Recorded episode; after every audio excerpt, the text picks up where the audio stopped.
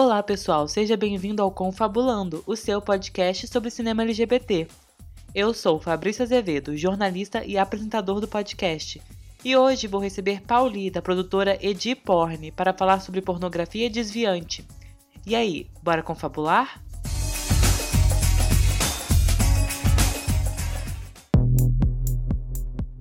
A história da pornografia e do cinema LGBT tem muitos caminhos em comum e por vezes acabam se encontrando. Nos anos 60 e 70, a ousadia do sexo gay e de sexualidades desviantes nas telas inspirou diretores como Andy Warhol, Kenneth Anger, Field Poe, entre outros. Com a popularização da pornografia, o que começou como uma dissidência acabou se tornando um mercado bem lucrativo e acomodado. Recentemente, na contramão desse tradicionalismo, surgem movimentos como a pornografia dissidente. Para falar sobre o tema, eu convidei Pauli, da produtora Edi Porn. Pauli, é um prazer te receber aqui. Prazer é meu. E para começar, Pauli, queria entender o que, que é essa pornografia desviante. A pornografia desviante é um, não sei, um termo que a gente tem usado para um pouco, não diria definir, porque também acho que é bem difícil definir o que a gente está fazendo ou, ou as nossas produções, mas enfim, um pouco a gente tem usado porno desviante um pouco para fugir da pornografia, né? assim, porque quando hoje em dia a gente ouve pornografia, muitas vezes a gente associa a pornografia à reprodução de uma lógica ciscêntrica, heteronormada, magrocrata, branca, enfim, várias questões aí da pornografia que ela reproduz opressões. E, enfim, em 2021 a gente, né, assim, as pessoas mais críticas já sacaram muito que a pornografia tem muito dessa toxicidade, né? Então a gente buscou um termo que levasse para outro lugar, mas ao mesmo tempo que não fosse o pós-pornô porque, enfim, a gente vem do pós-pornô, a gente trabalha com pós-pornô ainda, mas a gente vê a Edi como uma produtora de pornografia, não de pós-pornografia. Claro que a gente também trabalha com pós-pornografia, a gente também produz materiais pós-pornôs, mas o foco do, do, nosso projeto é o pornô desviante, ou seja, é fazer uma pornografia que desvie da norma e que seja produzida com tesão, com respeito, com atenção e isso, é, reproduzindo, sem, reproduzindo não, né? Que seja produzida a partir do encontro. Que o nosso o objetivo de um set da EDI é que as performers e a equipe passem bem, que estejam com tesão, que estejam com desejo, que tenham prazer naquela situação. Nosso objetivo não é o vídeo. Claro que o vídeo é importante, mas diferente da lógica do pornô tradicional, que vai com um roteiro pré-setado do que, que deve acontecer em cena para estar tá no vídeo, a gente vai com uma ideia do que vai acontecer em cena, do que vai acontecer no set. Se acontecer, massa. Se não acontecer, tudo bem, a gente vai fazer o vídeo a partir daquilo que aconteceu ali. Então isso, desde que seja feito com prazer, com tesão, e acho que é meio por aí, assim. A gente tem brincado um pouco que o pornô desviante é um pornô com, produzido com a ética do pós-pornô. E você, você citou o pós-pornô e você falou que esse pornô desviante ele se diferencia do pós-pornô. E aí eu queria entender é, qual que é essa diferenciação, aonde ocorre essa diferenciação do desviante para o pós-pornô? Então, acho que é uma linha bem tênue entre o pornô desviante e o pós-pornô muitas vezes, assim. Mas eu acho que a gente pode resumir de um jeito bem grosseiro mesmo, uma, uma questão de, do objetivo. Assim. Eu acho que o objetivo de uma produção pós-pornô, geralmente, é fazer uma reflexão sobre a pornografia. Ou, claro, produzir um material que mexa com o imaginário pornográfico. Assim como o pornô desviante, também é uma produção que mexe com o imaginário pornográfico mas o objetivo do pornô desviante é ser masturbatório, que não necessariamente o pós-pornô ele tem o objetivo de ser masturbatório. E a gente, como uma produtora, a gente, como Edi, busca circular no nosso site materiais que sejam masturbatórios. Ou seja, a pessoa entra e busca um vídeo nosso para desfrutar do alto prazer, para desfrutar desse momento da masturbação sendo estimulada por audiovisual, né? Pelo audiovisual. Acho que essa seria a grande diferença. Mas ainda assim, as ainda que é, as produções do pornô desviante sejam com objetivo masturbatório, claro que elas fazem a gente ter, assim, também podemos fazer uma reflexão sobre pornografia a partir dessas produções. E você falou também sobre essa, essa, diferenciação, né, que tem com o próprio pornô tradicional. E eu queria saber como que funciona esse processo de produção de um filme de, desse pornô desviante. Se, por exemplo, é como funciona, se tem casting, se são pessoas que se oferecem, como é que é o roteiro, se é um roteiro mais livre ou se é um roteiro mais fixo. É, nossas produções, elas partem principalmente do desejo de quem performa. A gente nunca fez casting, a gente já foi contratada por um.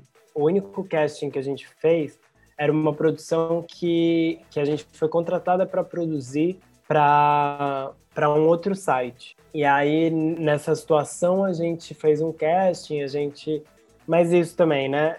O jeito que a gente produz é, é principalmente a partir do desejo de quem performa. Então, alguém geralmente são pessoas da rede a gente tem enfim somos umas tantas pessoas que estamos trabalhando com pornografia que estamos pensando repensando pornografia. Também é, a grande maioria trabalha com performance então são pessoas que têm aí uma história com essa investigação de corpo e, e da própria sexualidade e etc então geralmente nossas produções partem do desejo é, de quem performa então, alguém que performa, que queira performar, por exemplo, uma situação específica. Tipo, ai, tenho vontade de provar um pet play, sei lá, fazer um pet play. E aí a gente vai conversando com essa pessoa e vendo se ela tem uma outra pessoa, sei lá, se ela quer fazer um pet play sozinha, se ela quer que alguém treine ela, se ela quer ser submissa a alguém, se ela tem alguém que, que domina ela normalmente, que toparia gravar, ou se a gente busca outra pessoa, ou um desejo de fazer uma cena com outra pessoa. Por exemplo, duas bichas que querem fazer uma cena juntas. Então a gente faz um, enfim, faz um set, pensa o set, pensa como, onde seria legal fazer, se elas preferem estar ao ar livre, se preferem estar numa cama, num sofá, numa cozinha, e a gente vai é, dialogando com as pessoas que vão performar para entender qual que é a situação que elas querem viver diante da câmera. E ao mesmo tempo a gente busca uma equipe que também tem interesse nessa situação. Então a gente busca alguém para fazer a câmera, alguém para fazer a produção, enfim, pessoas que se interessem pela cena que vai acontecer. Não tem como alguém, por exemplo, alguém que não curte sexo violento, tá fazer a câmera de uma cena que vai acontecer um sexo violento. Porque essa câmera vai estar tá ali sem tanta entrega, porque vai ter questões com aquele material. Ao mesmo tempo, a pessoa que vai editar também precisa ter interesse no material que foi produzido para conseguir trabalhar o material de forma que, que o vídeo, depois de editado, ele fique fluido e ele acompanhe a ação de quem está performando. Então, isso é algo muito importante para a gente, assim, que toda a equipe tenha interesse naquele material que está acontecendo, naquela cena que está acontecendo. E isso a gente foi entendendo também à medida que a gente foi, foi trabalhando. Que a gente, por exemplo, assim, a primeira vez que a gente entendeu que realmente é importante a pessoa da edição estar tá envolvida minimamente com o material, envolvida quero dizer que tem interesse, tenha tesão naquelas pessoas, tenha tesão naquela cena, tenha tesão no que está acontecendo. Ou isso, se não morrer de tesão, se não tiver, sabe? Não precisa bater uma enquanto está editando, não precisa ser esse nível de tesão. Pode ser só assim, curtir o que está acontecendo, sabe? Gostar daquilo que está acontecendo, achar potente, achar desejável, achar interessante. Então, isso, a gente, na nossa experiência, a gente viu edições que não ficaram boas porque a pessoa que editou não é, tinha alguma questão com o material. Isso é algo que nas nossas produções é fundamental, é que toda a equipe esteja minimamente envolvida, interessada naquilo que está acontecendo, assim. O ponto principal das nossas produções é o tesão e o desejo e o prazer. E acho que para trabalhar com sexualidade, respeitar essas essas três bases é, é fundamental para ter um, uma interação sexual respeitosa, cuidadosa, afetuosa e então isso. E daí a, a, interação sexual, no caso de uma produção pornô, passa por todas as pessoas. Porque quem está ali com a câmera está envolvido sexualmente com a cena. Só que no, no, lugar de voyeurismo, assim como a relação entre performer e câmera, tem uma relação de exibição e voyeur, né? Que isso aconteça é fundamental. Assim como a pessoa que edita também está no lugar voyeurista, também está ao mesmo tempo que trabalhando naquele material, está desfrutando daquele material enquanto edita. Isso é fundamental para o vídeo, no fim, ser um vídeo que alcance o público do jeito que a gente quer alcançar, assim, levando a fluidez daquele momento, levando o tesão que aconteceu ali, o prazer que aconteceu ali, e acho que isso é algo que faz o público é, é, ter o prazer também de ver e de consumir o nosso material. E como que é o mercado hoje para esse, esse tipo de pornografia? Ou seja, existe festivais, existe alguma outra maneira de distribuição? Ou por enquanto é só na fonte? Como que tem funcionado? Existem vários festivais de pornografia dissidente, de pós-pornografia, pornografia independente, enfim, tem vários festivais por aí acontecendo, estamos é, envolvidas, enfim, tá, a gente sempre que possível inscreve, inscreve vídeos nossos ou vídeos licenciados por nós para circularem nesses festivais. Ainda assim, o mercado em si tem se mostrado um tanto inóspito para as nossas produções, assim, é, em questão de alcance, em questão de do que as pessoas têm consumido mesmo, assim, têm buscado desde que a internet fez o pornô ficar gratuito, né? Sei lá, você qualquer um de nós consegue consumir pornô gratuitamente a hora que quiser e do aparelho que quiser. Então isso é algo que dificulta um pouco a gente, a nossa inserção no mercado, né? Porque as produtoras mainstream, as produtoras que estão há anos no mercado, que detém o seu público já e, enfim, isso seria assim, é o público homem, hétero, rico, branco em sua maioria. Esse público está garantido nas produtoras mainstream, mesmo o público gay está garantido, né? Sei lá, a, as produtoras que produzem conteúdos tradicionais têm o seu público feito, né? É um público que já está acostumado a, a consumir isso e que é, busca pagar por essa pornografia. Agora, o nosso público, o público que vai consumir um pornô desviante, primeiro, é um público que muitas vezes não sabe que é o nosso público, porque muitas dessas pessoas são pessoas que sacaram que o pornô reproduz muitas toxicidades, então pararam de assistir ou perderam interesse pela produção pornô mas que talvez, se souberem que está sendo produzido um pornô que é desviante e que está trabalhando com outras corporalidades e que está trabalhando com outras práticas, com outra, outra forma de produzir, tipo, talvez elas se interessariam em consumir, mas a gente precisa achar quem são as pessoas. Tem também a questão do gratuito, né? E é, é algo que a gente tem falado muito discutido muito e levantado muito essa bandeira de apoiem o pornô independente. Porque a gente só vai conseguir mudar a lógica de produção do pornô, a gente só vai conseguir mexer na cultura pornográfica que a gente tem se a gente conseguir produzir outra pornografia. E a gente só consegue produzir se a gente tiver dinheiro para fazer isso. Então é muito importante que o pornô independente seja bancado pelo público que tem interesse nesse movimento. Então isso, assinaturas do nosso site é algo muito importante para gente, a gente conseguir se manter, para a gente conseguir seguir. Tem, tem uma questão também de que a gente entra no mercado latino-americano, que, assim, na gringa, tem algumas tantas produtoras e alguns tantos sites que você pode acessar conteúdos de, de pornografias é, que não sejam mainstream. Agora, na Latinoamérica, temos muito poucas, muito, muitos poucos sites, muito poucas produções. E, nesse sentido, a acessibilidade de um site que você paga em real, em vez de pagar em dólar ou em euro, faz muita diferença. Então, também estamos chegando com, com uma coisa que ainda é muito nova por aqui e buscando parcerias. Então, estamos buscando estar tá em contato e produzir junto com produtora, com outras produtoras independentes daqui.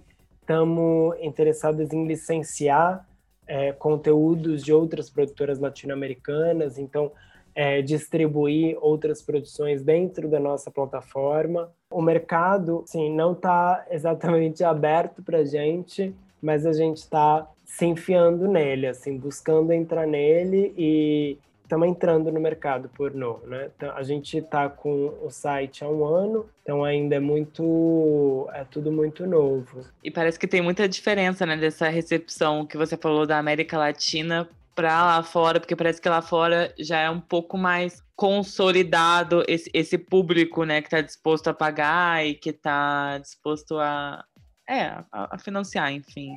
E é um público que também está mais acostumado a assim ter uma cultura de uma pornografia desviante há muito mais tempo do que a gente. E Pauli, quais é, existem alguns referenciais teóricos ou dispensadores para essa pornografia? Ah, com certeza, sim. Acho que tudo que a gente leu e, e lê estão tão aí na base do que a gente está fazendo, né? Sei, Paul Preciado, Paco Vidarte, Virginie Despentes, mesmo Judith Butler, são, são figuras bem importantes e presentes na nossa discussão. Os teóricos que, que ajudam a embasar esse projeto, assim. Mesmo Bataille, é, acho que tem, tem uma grande importância também. Dona Haraway, é, enfim, Irra de Pera, acho que é bem importante também para gente. É, Pós-op, não sei, poderia separar uma listinha, assim, é muita gente. E, e me fala, você é, tem alguma indicação, indicações de filmes de, dessa pornografia? Pode ser tanto da Edi como de outras produtoras que você acha que as pessoas que querem começar a entender melhor desse movimento, elas podem assistir?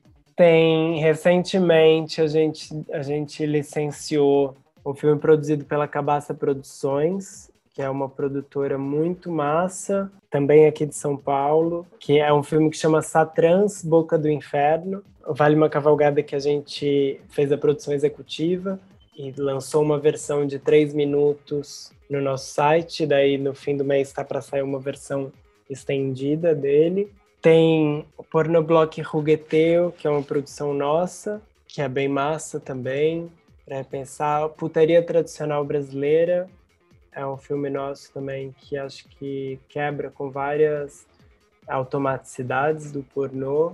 Enfim, teria que pensar, assim, agora rapidinho me veio esses como referência. É, tem o pessoal da Casa Cotina, que são as irmãs argentinas, que tem produções muito, muito, muito massas. Toda é uma produtora que é feita só por trabalhadoras sexuais. Enfim, todas somos trabalhadoras sexuais, mas elas todas fazem programa, fazem, atendem. É, e para eventos, Tipo, festa, tem assento mesmo, que é uma página no Instagram que é maravilhosa e vira e mexe faz festas de putaria, eu acho que festas online, né? Eu acho que é, é super massa estar tá nesses espaços, entrar nesses espaços, participar das festas, enfim, de, dessa troca, né? Entre pessoas que estão é, mexendo com a sexualidade, mexendo com com a própria exposição também. Enfim, isso. No fim de abril vai ter um evento da EDI, vai ser a comemoração de um ano da, da nossa plataforma no ar. E também é um espaço muito massa para entrar em contato com pessoas que estão performando outra pornografia. Vai ter mostra de filmes também, é, vai ter festa. E isso, acho que habitar os espaços e, e, e conhecer é muito é a melhor coisa, né, para ir sacando o movimento. No nosso site tem uma aba que chama Diversos, é, e ali tem muitos textos, tem vídeo, tem podcast, tem vários materiais que são abertos, não são para assinantes, então está aberto ao público. É, exatamente por esse desejo que a gente tem de que mais pessoas acessem, pesquisem, busquem por outra pornografia e por discussões de sexualidade como um geral, assim, né?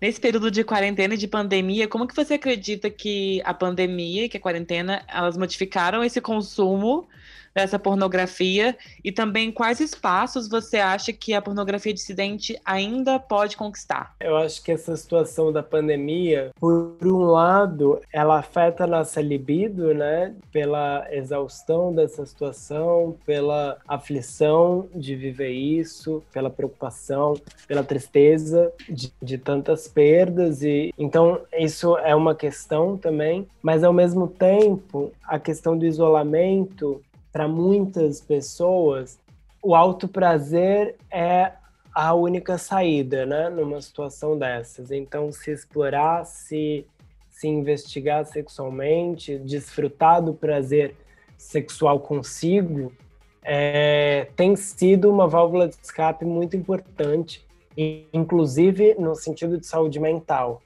é, da gente se curtir, né, também. Tipo, é importante a gente estar tá bem com a gente, a gente ter desejo sexual por, não sei, por nós mesmos ou é, de ter pra, de conseguir se dar prazer, né, nessa situação de isolamento.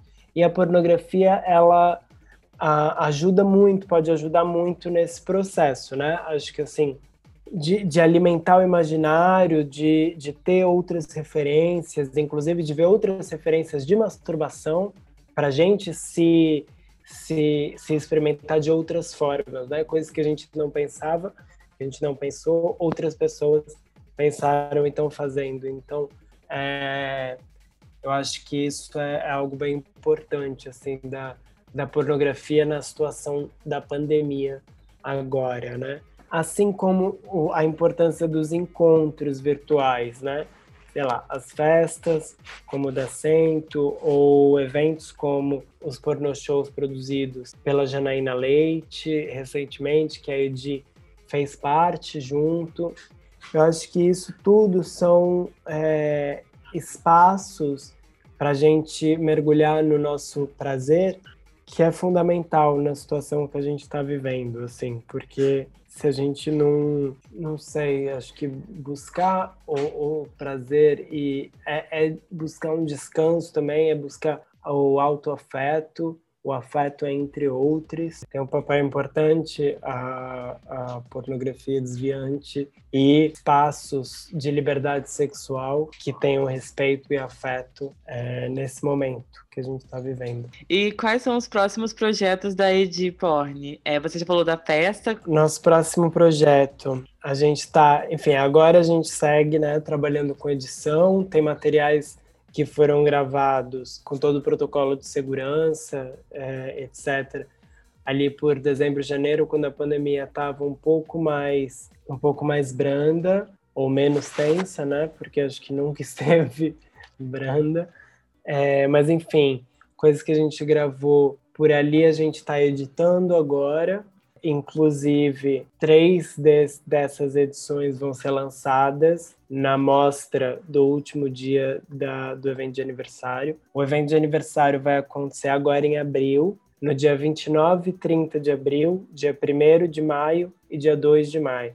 1 de maio, dia do trabalho, então o, o mote que a gente está levantando para esse evento, além da comemoração de um ano claro, mas é lembrar que trabalho sexual é trabalho Então a gente vai abrir o evento no dia 29 com uma roda de conversa entre trabalhadoras sexuais, é, buscando pessoas que trabalham em diferentes frentes. Então vai ter é, pessoas que fazem é, atendimento na rua, pessoas que fazem cam, pessoas que trabalham com pornografia. E aí todos os dias vai ter uma mostra de vídeos nossos ou licenciados por nós. Vai ser uma hora uma hora de mostra mais ou menos. Tudo vai acontecer pelo Zoom. Vai ter performance também. Todos os dias vai ter é, uma ou duas, acho que duas performances por dia. E no sábado, primeiro de maio, dia do trabalho, a gente vai ter uma festa produzida pela Senta. Então isso, vai, vai rolar isso, fiquem ligados na nossa, nas nossas redes. A gente tem um Twitter, que é arroba ediporn, E-D-I-Y-porn. Temos o Instagram, que é arroba E-D-I-Y desviante. E temos um grupo no Telegram, que tanto no nosso site quanto no Linktree, que está ligado ali no Instagram, tem um link para entrar no nosso grupo do Telegram, que é onde a gente divulga é, o, enfim, lançamentos, atualizações do site, evento, etc. Então dá para acompanhar ali, ficar ligada para não perder esse babado que vai ser muito massa. É, quatro dias de putaria política e pornô desviante, com muita gente.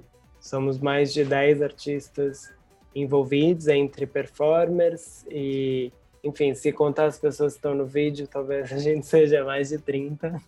É, isso, vai ser, vai ser muito massa, muito especial.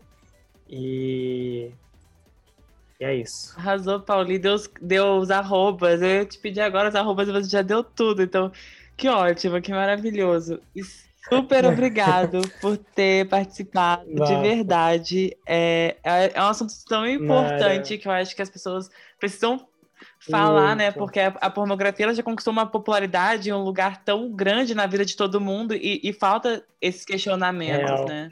Imagina, obrigada pelo interesse, obrigada por vir falar com a gente. Muito massa poder trocar, muito massa poder falar sobre esse, esses temas que são tão importantes e tão é, soterrados né, na nossa sociedade. Assim. Agradeço muito pelo convite. E a gente é o Confabulando Pod, então para seguir a gente nas redes sociais é Confabulando no Instagram e no Twitter. E até semana que vem com mais um episódio, gente. Tchau, tchau.